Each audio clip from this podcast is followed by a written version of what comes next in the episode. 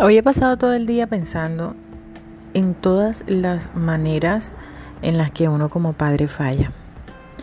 Y una de las maneras que encontré es cuando uno a los hijos no les pide perdón. Simplemente porque uno cree, piensa o considera que quizás de pronto como están muy pequeños no van a entender el significado del perdón. O quizás de pronto como están muy grandes no les va a importar que tú les pidas perdón. O quizá de pronto porque ya están demasiado grandes, quizás de pronto son adultos ya con hijos.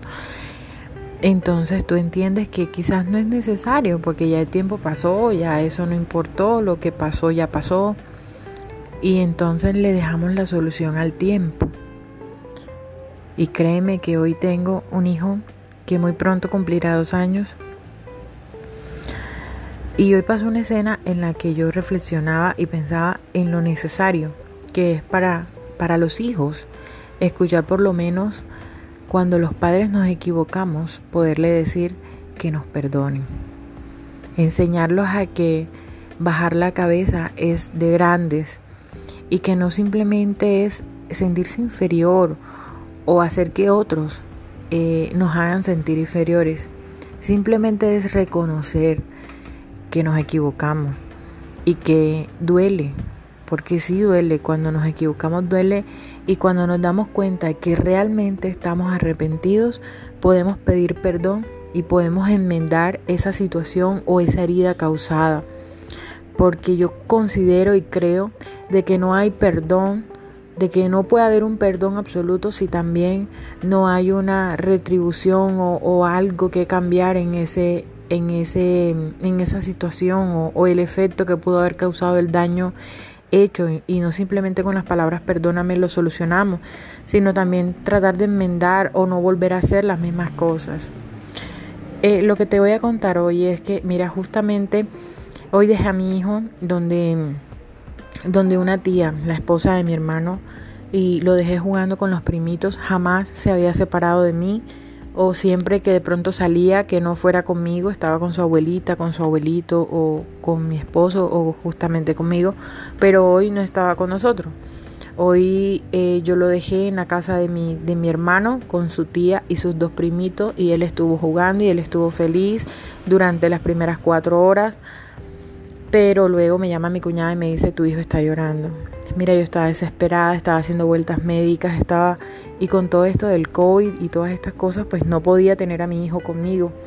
Sin embargo, eh, bueno, con el dolor más grande de mi alma me tocó dejarlo. Pero cuando recibí ese mensaje me desesperé por un momento. Yo dije, bueno, termino de hacer todo esto y voy por él. Cuando llegué encontré una escena en la que mi hijo estaba desesperado, o sea, él quería a su mamá. Y él, em, cuando llegué, me armó una pataleta, me abrazó tan fuerte, pero a la vez como tan bravo. Y me abrazaba y con su abrazo a mí me daba a entender de que estaba muy enojado.